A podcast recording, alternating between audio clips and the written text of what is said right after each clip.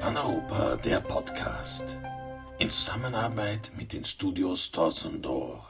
Philipp Jauernick im Gespräch mit Clemens Maria Schuster, Digitalunternehmer und Digitalisierungsberater. Ich darf heute ein Gespräch führen über das Thema Digitalisierung und das Internet im weitesten Sinne mit Clemens Maria Schuster, gebürtiger Steirer, Philologe und seit langen Jahren Auslandsösterreicher in der Schweiz und mittlerweile auch in Brüssel, Digitalunternehmer, Digitalisierungsberater und mit dem Projekt politik.ch seit kurzem äh, vor allem in der in der Thematik Datenanalyse in der Politik drinnen. Wir haben im Vorgespräch schon kurz äh, das Unternehmen Cambridge Analytica erwähnt, dass er im vorletzten oder letzten äh, US-Präsidentschaftswahlkampf zu zweifelhaften Ruhm gekommen ist. Ähm, inwieweit unterscheidet sich das, was Sie machen, sozusagen von Cambridge Analytica? Ja, danke sehr. Erstens einmal für diese äh, wunderbare Gelegenheit, über ein Thema zu sprechen, das bisweilen äh, Gänsehaut hervorruft, ähm, bei ein paar Ekel, bei ein paar Angst und bei ein paar auch Begeisterung, eben Politik und digital und Daten und all diese Dinge.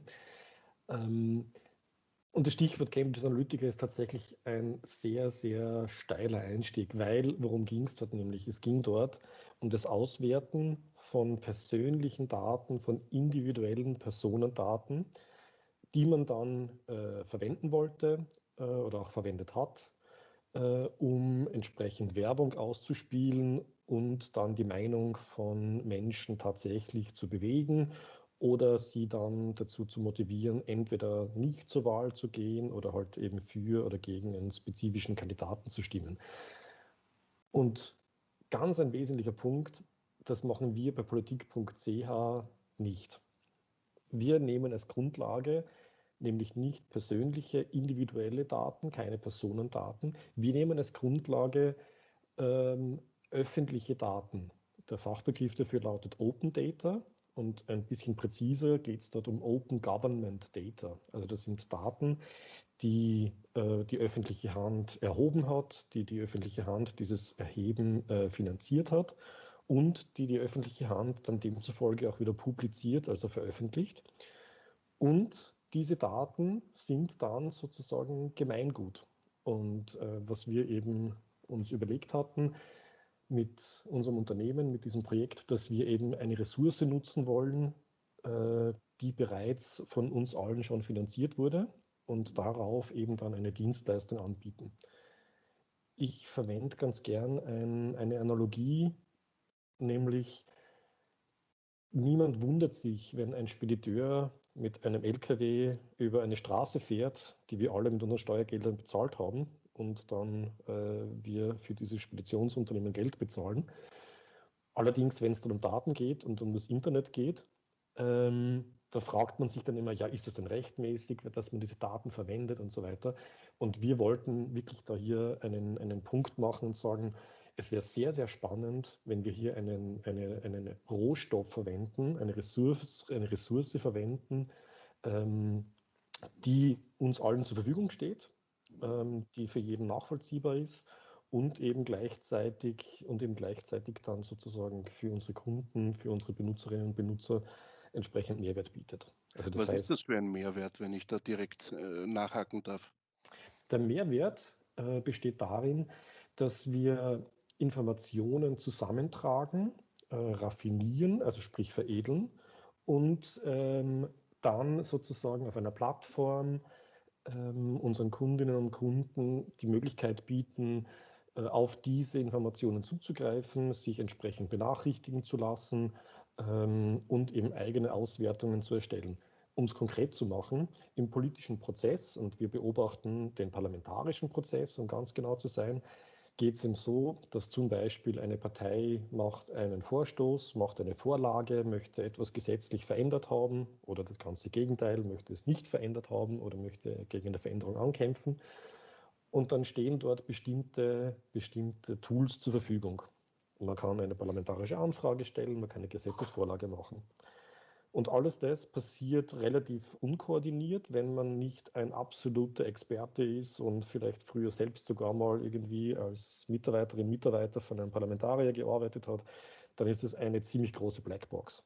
Unser Tool äh, macht diesen Prozess transparent und zwar jeden Schritt. Das heißt, sobald was eingereicht wird, wenn dann zum Beispiel eine öffentliche Begutachtung stattfindet, in der Schweiz nennt man das Vernehmlassung, ähm, wenn äh, dann Antworten kommen, äh, wenn dann die Diskussion im Parlament stattfindet, wir analysieren die Wortbeiträge, ähm, wir geben äh, bekannt, respektive auf der Plattform kann man sehen, wenn es in einen Ausschuss verwiesen wird. Äh, wir können die Medienmitteilungen dieses Ausschusses äh, wiederum einlesen und verarbeiten. Und plötzlich ähm, bekommt der gesamte politische Prozess sehr, sehr viel mehr Transparenz. Einerseits, weil die Dinge nachvollziehbar werden und andererseits wird aber auch ganz schnell klar, dass man sich am Ende des Tages vielleicht die eine oder andere Kampagne sparen kann, wenn man zum frühestmöglichen Zeitpunkt bereits Bescheid weiß, was denn passiert. Und in dem Moment trifft man als Beteiligter der Politik, das kann eine Partei sein, das kann ein Unternehmen sein, das kann eine Organisation sein, eine NGO sein, das ist vollständig beliebig. Im Grunde jeder, der mit Politik zu tun hat, kann dort betroffen sein oder kann auch demzufolge Kunde sein. Man trifft bessere Entscheidungen, weil man sie schneller treffen kann und man hat, weil man eben nicht mehr mühsam die Informationen zusammensuchen muss, hat man auf diversen möglich, also dann hat man sozusagen sehr viel mehr Zeit, seine Argumente vorzubereiten, Stakeholder zu treffen, Entscheidungsträger zu treffen und eben Kompromisse zu schließen oder Kompromisse noch entsprechend zu verändern, wie auch immer in Politik läuft. Wir sprechen da ja eigentlich schon von einer weit fortgeschrittenen Möglichkeit, die Optionen, die das Internet bietet, äh, auch zu nutzen. Wie, wie kann man denn quasi in der historischen Rückschau äh, beurteilen oder einordnen, inwieweit das Internet die politischen Prozesse beeinflusst hat oder nicht. Es würden jetzt wahrscheinlich aus auf die Schnelle, wir haben bereits Cambridge Analytica genannt, den 2016er Wahlkampf in den USA. Wir haben 2015 natürlich mit der, mit der äh, sogenannten Flüchtlingskrise auch erlebt, was hier für eine Dynamik in den sozialen Medien entstanden ist, die wahrscheinlich den Druck erhöht hat. Ähm, ich würde ja sagen, für, die, für eine breitere Öffentlichkeit wurde das Internet ungefähr in den äh, zweiter Hälfte der 1990er Jahre irgendwo stärker greifbar. Aber lässt sich das Lässt sich das irgendwie sagen? Kann man das einordnen, wie, wie stark da diese Rolle tatsächlich ist? Mm. Ich tue mir ganz ein bisschen schwer, ähm, auf diese Antwort mit einem präzisen Ja, natürlich zu antworten.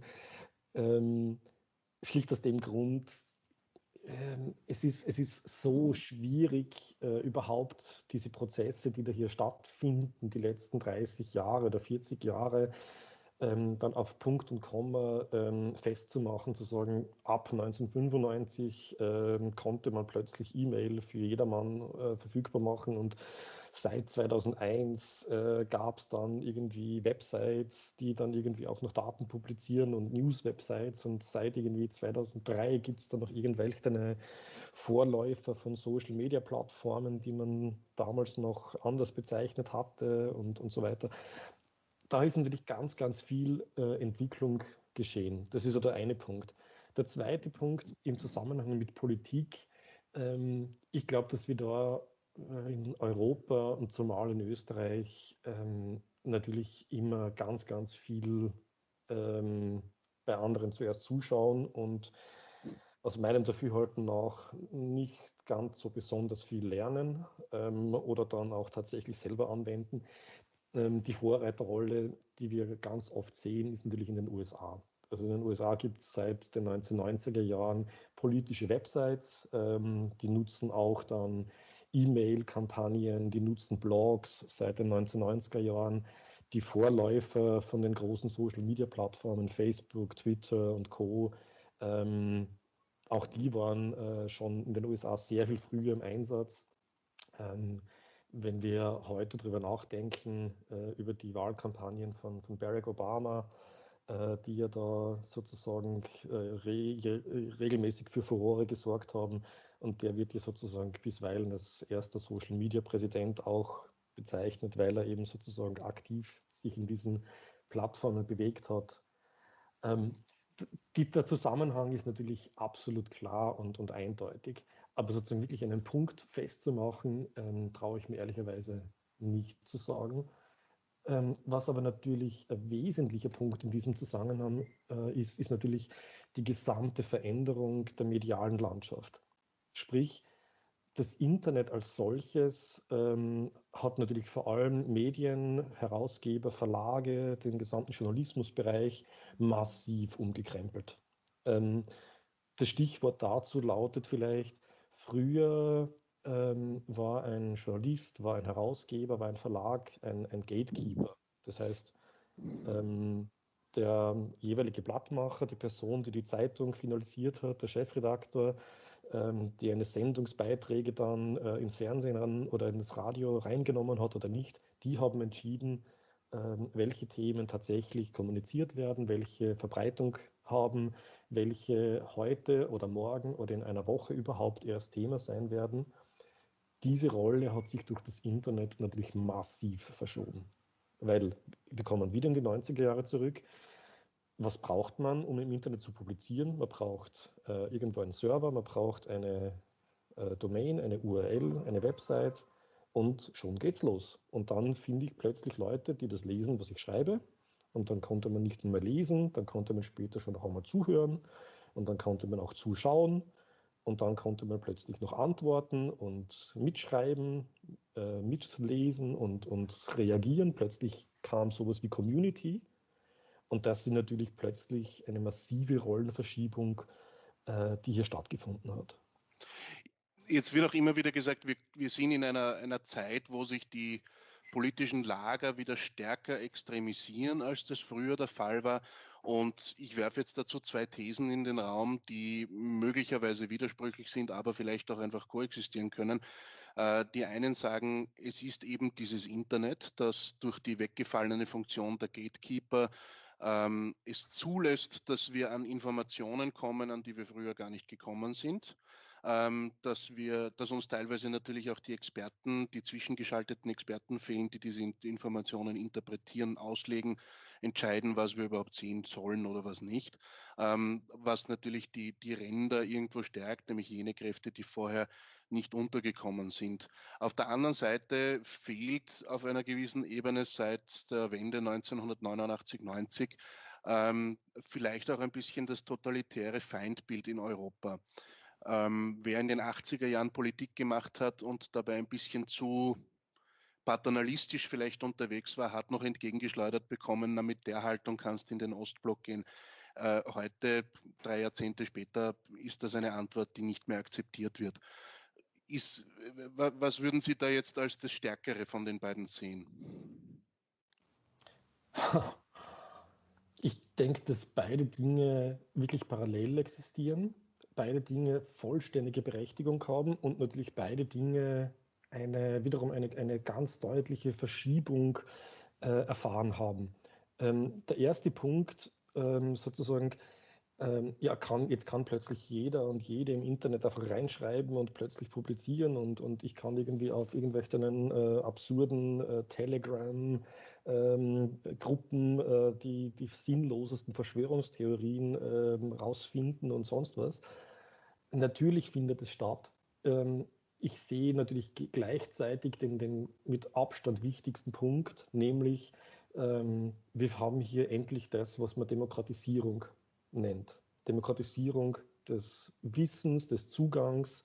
Und für mich ist das ein ganz, ganz wesentlicher, ein ganz wesentlicher Aspekt, wenn ich den Begriff digital, Digitalisierung verwende. Für mich heißt digital, Digitalisierung nämlich, dass ähm, Skalierung extrem massiv erfolgen kann. Das heißt, eine Information, die ich jetzt irgendwo rauspuste, ist gleichzeitig überall auf der gesamten Welt für alle verfügbar. Das gab es vorher in der Menschheitsgeschichte noch nie. Wir müssen nicht einmal ganz weit zurückdenken.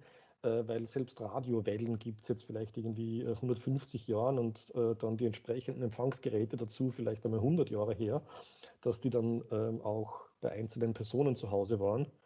Das heißt, dass hier sozusagen dieser Verbreitungs- und Netzwerkeffekt stattfindet, ähm, ja, das ist ein, ein, ein, eine absolute Leistung, so viele Menschen wie nie zuvor Informationen zugänglich zu machen. Naja, aber. Genau zugänglich genau heißt aber auch, ich muss sie anwenden können. Und da sind wir bei dem Thema, das man heute unter dem, so. unter dem Digital Literacy kennt. So, und das ist genau der, der zweite Punkt, worauf ich sozusagen jetzt äh, mich ebenfalls beziehen wollte. Digital Literacy, absolut ein, ein, ein Begriff, der, der mich über, über Jahre hin schon bewegt. Ich versuche eher weniger Digital Literacy zu sagen, als denn eher Media Literacy, um es auf Deutsch zu bringen. Ähm, vielleicht kann man es wirklich so, so brutal formulieren und sagen, es, ist, es geht um Alphabetisierung. Ja, es geht wirklich um ein neues Lernen ähm, von Medien. Wie funktioniert Kommunikation? Wie funktioniert das Anwenden von Medien? Ähm, und hier gibt es tatsächlich eine Beschleunigung, die es vielleicht in den Jahren und Jahrzehnten und Jahrhunderten davor so schnell dann doch nicht gegeben hat. Ja, bis irgendwie ein Buch in einem Kloster geschrieben wurde und sich dann irgendwie im Buchdruck langsam vervielfältigt hat und dann für viel Geld ähm, und Pferdekutsche über die Alpen sonst wohin auf den Weg gemacht hat. Das ging seine Zeit. Ein Tweet, den ich heute raushau, ähm, ist per sofort weltweit immer verfügbar. Und ehrlicherweise ist auch Twitter schon wieder 15 Jahre alt und wir reden hier über eine Plattform, äh, die immer noch ganz viel mit Lesen zu tun hat. Und ähm, aktuell sind Plattformen relevant, die die vergängliche Kommunikation ähm, ins Netz stellen oder verbreiten, nämlich Snapchat zum Beispiel oder, oder TikTok, wo Videos, wo einzelne Aussagen, wo einzelne Posts nach bestimmter Zeit sich schlicht in Luft auflösen und damit eine gewisse, ja, ähm, eine, eine, eine Vergänglichkeit damit auch ähm, äh, bewerkstelligen. Das ist ja etwas, das wir, das wir medienhistorisch eigentlich schon kennen. Und jetzt gibt es da diese These, dass Anfang des 20. Jahrhunderts, äh, wir wissen das kurz nach Ende des Ersten Weltkriegs, hat eigentlich das Radio in Europa Verbreitung gefunden und es hat nachher nicht lange gedauert, bis die ersten äh, totalitären äh, Regime aufgekommen sind, zuerst in Italien und äh, dann auch in Deutschland bei uns etc. Das, hat, das, das, das kennen wir alle. Ob es da einen Zusammenhang gibt, darüber streiten ja die Medienhistoriker bis heute. Aber es wird schon immer wieder diese These weitergegeben, naja, das war zum ersten Mal ein Massenmedium, ähm, wo jemand, dem eine Autorität zugeschrieben wurde, seine Botschaften in, in die Welt hinausgebracht hat und das dadurch befeuert hat. Äh, ich würde mich jetzt dem nicht hundertprozentig anhängen, dass totalitäre Regime es damit leichter gehabt haben, an, den, an, den, an die Macht zu kommen. Aber dieses Phänomen der Media Literacy, wo man gesagt hat, na, nur weil was im Radio kommt oder in der Zeitung steht, musst du es ja nicht glauben, ähm, das dürfte damals schon noch ein höheres gewesen sein. Erleben wir das heute mit dem Internet eigentlich wieder? Also wiederholt sich da gewissermaßen die Geschichte der Media Literacy? Hm, ich, Geschichte wiederholt sich nie. Das, glaube ich, müssen wir uns immer vergegenwärtigen. Wir sind immer unter neuen Umständen und mit anderen Personenkonstellationen und, und in anderen äh, Kreisen und, und haben andere Zugänge. Ich glaube, den, die, diesen Wiederholungsaspekt würde ich jetzt ehrlicherweise nicht besonders ähm, hervorheben. Was ich allerdings sehr wohl betonen möchte und den Punkt ähm, ist für mich auch vollständig klar im politischen Kontext wichtig. Ähm, ganz viele dieser, dieser ähm, Diktaturen, dieser autoritären Regime können ohne die dazugehörigen Massenmedien der Zeit nicht gedacht werden. Ähm, der klassische Volksempfänger ähm, und der Nationalsozialismus gehören so zusammen.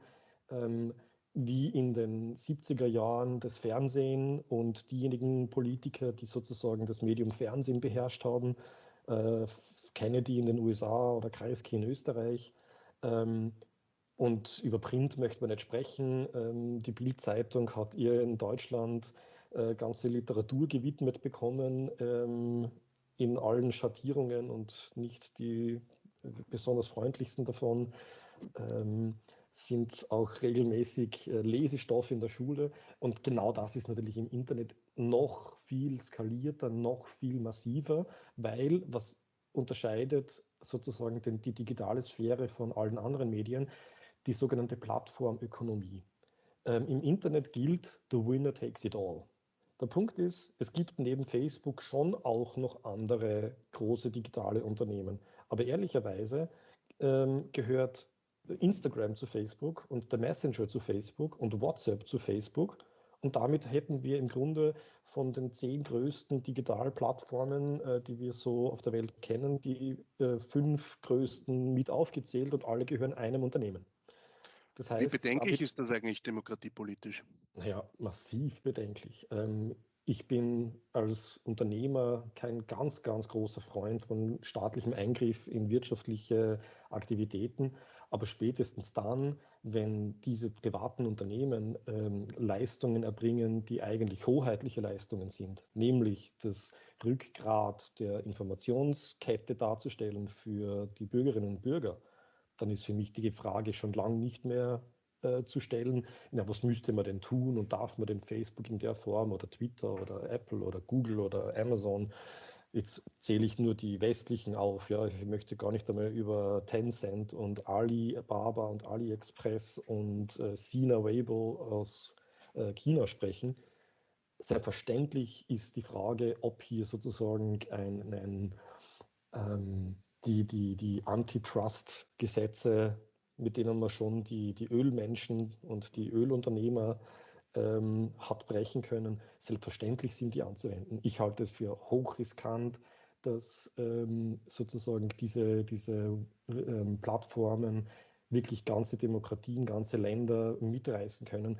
Dazu gibt es auch wissenschaftliche Untersuchungen. Wir kennen diverse Fälle aus Brasilien, aus den Philippinen, ähm, aus Indien, Bangladesch, ähm, aus Italien, äh, Ungarn, Österreich, wann immer sozusagen hier die Plattformen äh, überhand nehmen oder sozusagen in ihrer Macht entscheiden können, ähm, was politisch noch opportun ist, was gesagt werden darf und was nicht, ähm, dann halte ich das für extrem schwierig.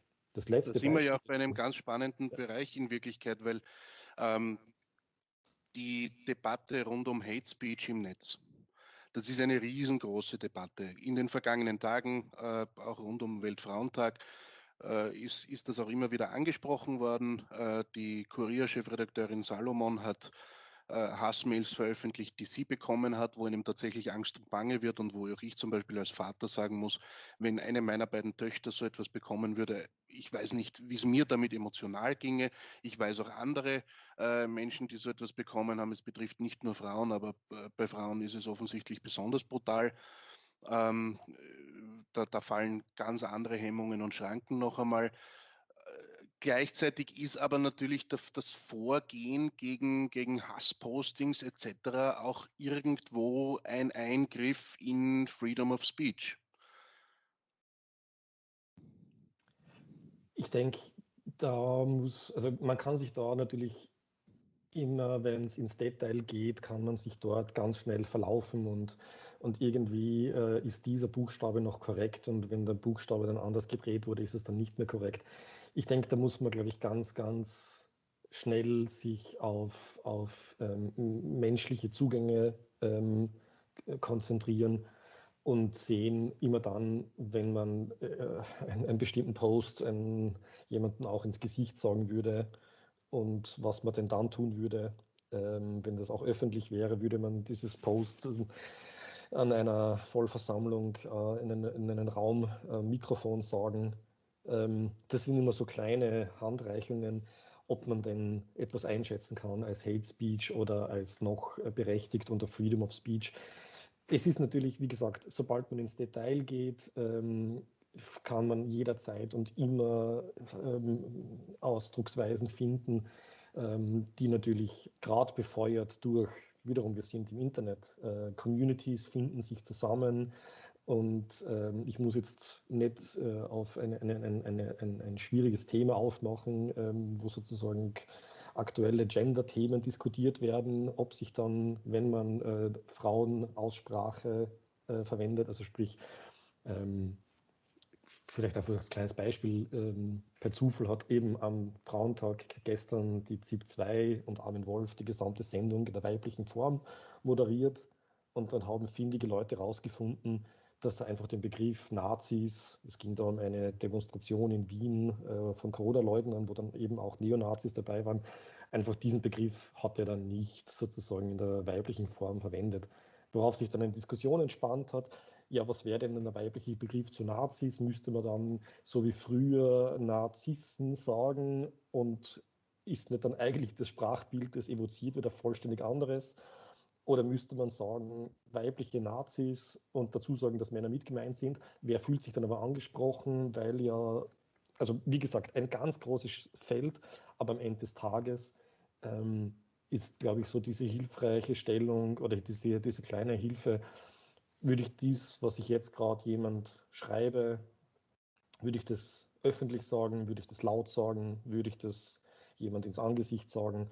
Immer dann, wenn man in solchen Momenten stockt, kann man ganz gut davon ausgehen, dass es besser wäre, es nicht zu schreiben oder es nicht auch noch ins Netz reinzu. Ich, unter, ich unterschreibe das zur Gänze. Ich möchte nur hinzufügen, dass ich glaube, wir haben hier natürlich ein Problem, nämlich sobald ich beginne, mir so eine Frage überhaupt zu stellen, bin ich ja fast schon auf der richtigen Seite. Ich glaube, dass diese Menschen, die so solche Dinge im Netz von sich geben, ob per Mail oder per Posting oder sonst wo, die stellen sich diese Frage gar nicht erst.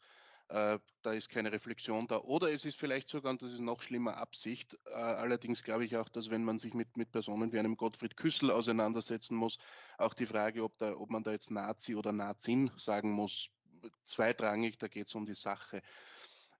Ich würde jetzt aber gerne auf einen anderen Punkt noch zurückkommen, nämlich diese die Demokratisierung der Information über soziale Medien und das Internet. Das eines der bevölkerungsreichsten und größten Länder dieser Welt, eines der, eine der stärksten, äh, stärksten Volkswirtschaften und am stärksten wachsenden Volkswirtschaften ist die Volksrepublik China. Und die zeigen sehr, sehr gut, dass man gewisse Plattformen, die unliebsam sind, auch einfach zudrehen kann.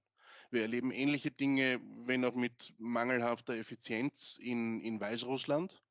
Äh, jetzt kann man argumentieren, China ist halt größer, die haben andere Möglichkeiten. Vielleicht ist ein großes totalitäres Regime deswegen auch stärker als ein kleines. Ähm, wir wissen es aus, aus Slowenien, wo, wo man auch in den 70er Jahren bereits eigentlich aus Österreich oder auch fast aus Italien herüber mit Radiosendern fast das gesamte slowenische Staatsgebiet abdecken konnte, aber irgendwo in die, in die, in die tiefer gelegenen Gebiete ist man nicht mehr hineingekommen.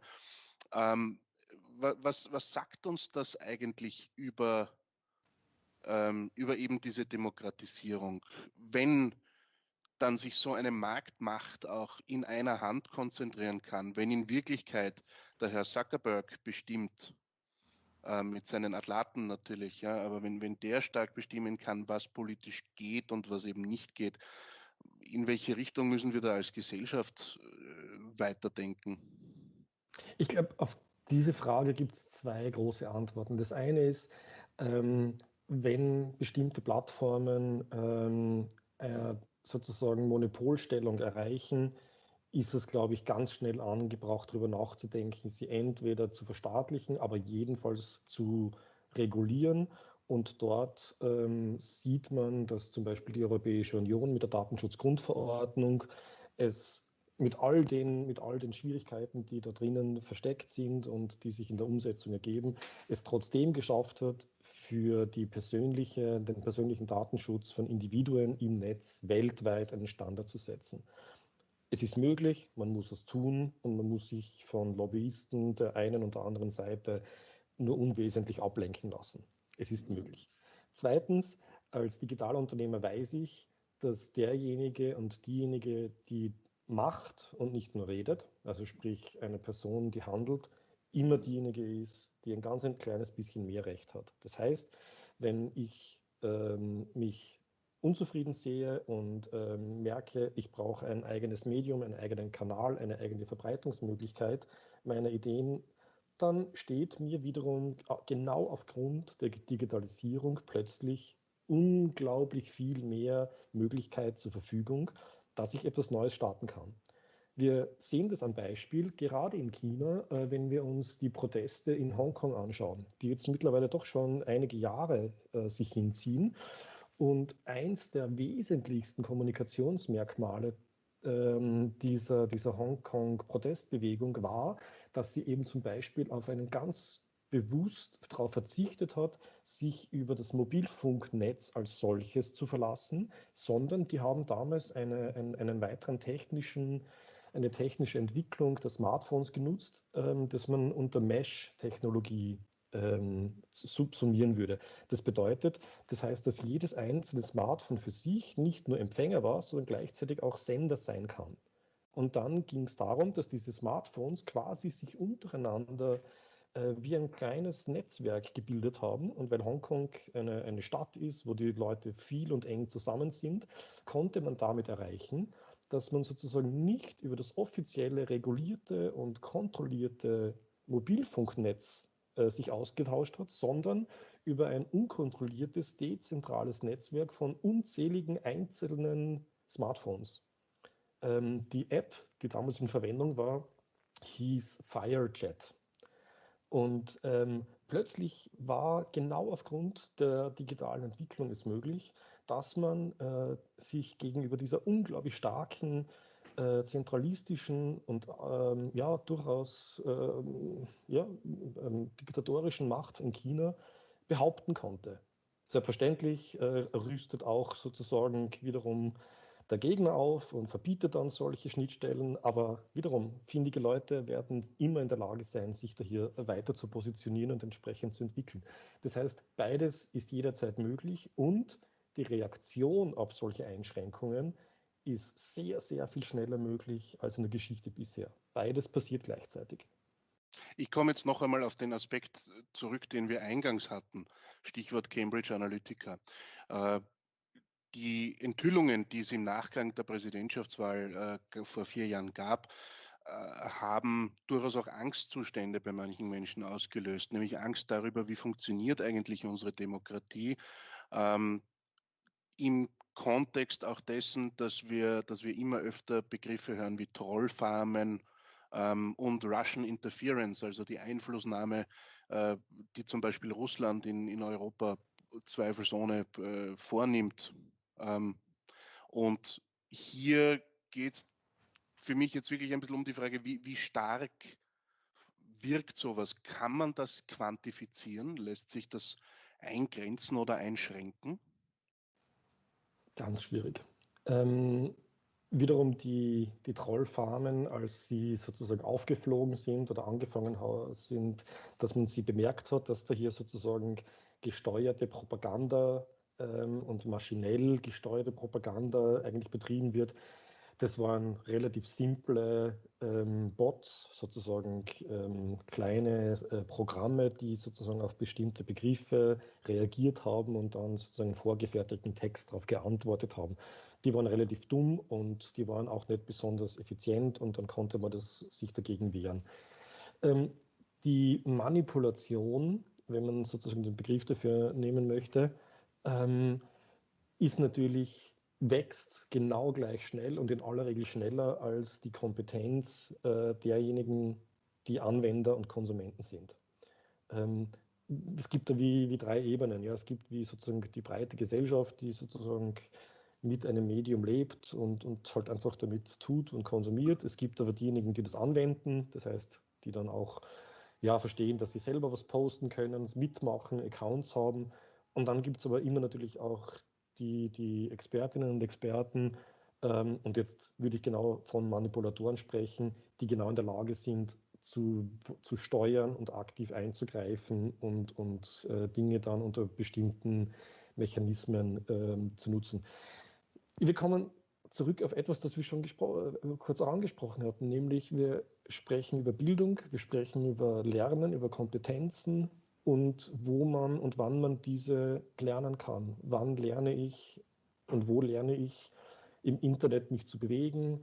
Äh, wo und wie lerne ich eine, eine Botschaft für glaubwürdig zu erachten? Ähm, wann kann ich merken oder woran kann ich merken, wenn es vielleicht klüger ist, ähm, sich aus bestimmten Gruppen oder aus bestimmten Apps und Plattformen zu entfernen, weil die in Richtungen abdriften, die mir nicht passen oder die ungesund oder unglücklich sind. Das ist natürlich ein, das wahrscheinlich das mit Abstand größte Thema unserer Zeit heute. Die Frage nach den Skills, nach den Digital Skills, und zwar jetzt weit weniger, sollen alle Kinder in der Schule programmieren lernen? Ich hätte da eine ganz simple Antwort, nämlich nein. Aber würde man mich fragen, sollen, äh, soll der Unterricht und sollen alle Lehrer und Lehrpersonen, und zwar nicht nur in der Schule und schon gar nicht nur an, in der Oberstufe, sondern wirklich vom Kindergarten weg, von, von, der, Grund, von der Volksschule und natürlich auch an der Uni und, und in der Erwachsenenbildung, sollen diese Leute zu den besten digitalen Anwendern und Vermittlern gehören? Natürlich ja. Dass wir hier leider das nicht so haben und erleben, ist eine schlimme Erkenntnis, dass Lehrer, Lehrerinnen äh, oft sehr weit hinten nach sind, wenn es darum geht, äh, digitale Kenntnisse selbst zu haben oder anzuwenden oder dann sich überhaupt an die Spitze zu stellen und dann zu vermitteln, eine ganz große Herausforderung. Das heißt, diese Vermittlung, ähm, diese Vermittlungskompetenz, dieses konstante Lernen und diese Bereitwilligkeit, sich darauf anzupassen, sich entsprechend immer wieder auch neu selbst herauszufordern und zu sagen, meine Güte, jetzt hat sich da schon wieder was verändert, jetzt muss ich schon wieder was Neues lernen. Niemand sagt, hey, du musst äh, vor 20 Jahren in C-Sharp programmieren und äh, vor 15 Jahren in, in PHP programmieren und seit 10 Jahren dann noch irgendwie eine andere fancy Computersprache. Nein, das ist gar nicht der Punkt. Code lernen ist das eine, das waren immer schon die Expertinnen und Experten, das waren die Handwerker, die dann einmal Meister geworden sind oder Geselle und dann Meister geworden sind. Das sind die Coder und Coderinnen heute.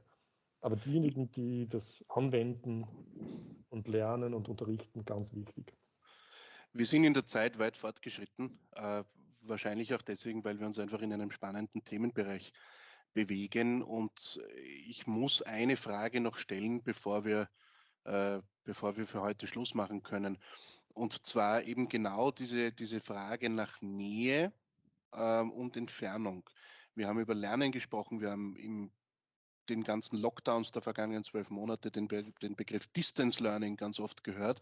Jetzt reden wir eigentlich auch über Distant Politics. Wir haben im vergangenen Jahr in, in der Bundeshauptstadt Wien zum ersten Mal eigentlich eine, eine, eine Wahl, eine Landtags- und Gemeinderatswahl erlebt, wo so gut wie kein direkter Kontakt zwischen Kandidierenden und wählenden äh, Personen stattfinden konnte. Ähm, und wir erleben gleichzeitig über das Internet ganz neue Möglichkeiten, Botschaften direkt ins Wohnzimmer zu tragen. So, jetzt stellt sich die Frage, wenn ich jetzt in einem österreichischen Bundesland, sagen wir Oberösterreich, äh, antrete, um Landeshauptmann zu werden, was im Herbst diesen Jahres ja mehrere Leute versuchen werden. Äh, da wird wahrscheinlich Corona auch noch nicht ganz erledigt sein. Wie hoch ist denn da eigentlich die Verlockung zu sagen, na, ich fahre gar nicht mehr in jede kleine Ortschaft hinein, sondern gehe davon aus, dass die 17 Leute, die in Hintertupfing wohnen, mich dann sowieso über den Facebook-Livestream miterleben. Ähm, das heißt auch, inwieweit entkoppeln sich dann vielleicht Kandidaten von den Wählern ähm, und inwieweit vergrößert das eine so wahrgenommene Kluft zwischen Politik und Bevölkerung? Vielleicht kann man es ein ähm, bisschen plastisch machen. Wenn ich ähm, als Landeshauptmann oder als Kandidat für den Landeshauptmann äh, in der Partei, wo ich kandidiere, die letzten Jahre und Jahrzehnte davor dafür gesorgt habe, dass in Hintertupfing ähm, nicht nur ein Sendemast steht, sondern dass dieser Sendemast auch schnelles Internet äh, verbreitet. Und wenn ich die Bevölkerung in den letzten Jahren und Jahrzehnten dazu mitgenommen habe und ihnen beigebracht habe, äh, dass man dieses Internet auch für solche Debatten benutzen kann, dann ist es wahrscheinlich überhaupt kein Problem, wenn ich äh, zu Corona-Zeiten nicht persönlich in Hintertupfing vorbeischaue. Wenn jetzt allerdings Hintertupfing ähm, auf der Landkarte der Digitalempfangsmöglichkeiten halt noch irgendwie nur äh, mit GPRS oder Edge oder anderen äh, Technologien aus dem letzten Jahrhundert abgedeckt ist, wird es schwierig. Ähm, für mich ist es ein ganz wichtiger Punkt. Kann, man, kann nicht, man kann nicht einfach nur sagen, okay, ähm, wir verzichten auf diese Kommunikation vor Ort. Weil was haben wir auch im letzten Jahr gelernt und gemerkt? Ähm, kontroverse Themen kann man in Videokonferenzen nur bedingt gut lösen. Ähm, kreative äh, Aufgaben kann ich in einer Gruppe zu viert, zu fünft, in einem Videocall nur mit größerer Herausforderung und sehr viel Disziplin anpacken.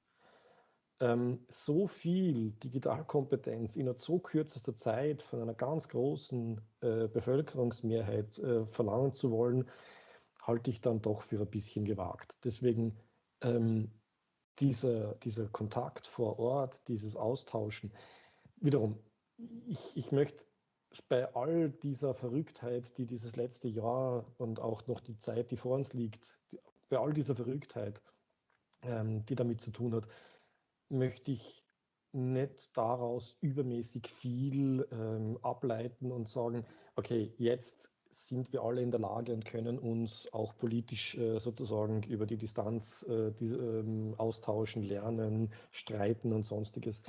Ich denke, dass auch in, in Systemen, die, die föderal funktionieren, ja, wo sozusagen ein Land, ein Bezirk, eine Gemeinde, ein, eine, eine, ein, ein ja, äh, vielleicht einzelne Straßen oder sozusagen Quartiere, wenn die sich organisieren und wenn die sozusagen, was heißt hier denn Politik? Heißt hier sozusagen, wir wollen gemeinsam was erreichen oder nicht erreichen oder wir wollen bestimmte Dinge verändern oder nicht verändern? Ja.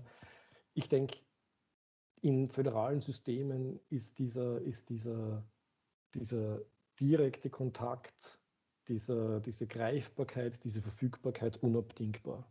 Ähm, es, ich halte es für, ich halte es für überheblich, zu meinen, mit Podcasts und mit Facebook-Livestreams und mit äh, irgendwelchen Werbekampagnen und E-Mails und Messenger und WhatsApp und Co. könnte man tatsächlich noch oder könnte man ausschließlich Leute erreichen oder bewegen? Weil was sehen wir in der Vergangenheit? In, wir hatten es ja vorher schon ein bisschen thematisiert.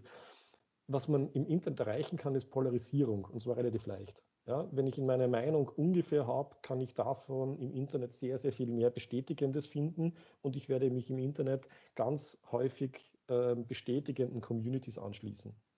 Ähm, die Leute, die sich freiwillig äh, Menschen au aussetzen, die eine gegenteilige politische Meinung haben und mit denen die Diskussion suchen und vielleicht sogar noch lernwillig sind und ihre Meinung anpassen wollen. Ja, diese Wesen sind wohl tatsächlich fast vom Aussterben betroffen. Den Twitter-User, der seine Meinung aufgrund eines politischen Fights zwischen Partei-Accounts geändert hat, den würde ich dann ganz gern noch einmal kennenlernen. Vielleicht haben wir dazu, wenn die Pandemie dann doch irgendwann einmal vorbei ist, auch eine Gelegenheit. An dieser Stelle muss ich aber einmal einen Punkt machen und vielen, vielen herzlichen Dank, Clemens Schuster, sagen für, fürs Dasein heute, für die spannenden Antworten. Ich darf alle Zuhörer dazu einladen, auf www.clemensschuster.com äh, beziehungsweise www.politik.ch die beiden Websites unseres heutigen Gastes zu besuchen, gerne auch auf www.paneuropa.at unsere eigene. Und an dieser Stelle vielen herzlichen Dank und noch alles Gute. Das war Paneuropa, der Podcast. Philipp Jauernick im Gespräch mit Clemens Maria Schuster, Digitalunternehmer und Digitalisierungsberater. Eine Produktion der Studios Tosendor Brüssel. Redaktionelle Leitung Philipp Jauernick. Technische Direktion Dieter Grohmann.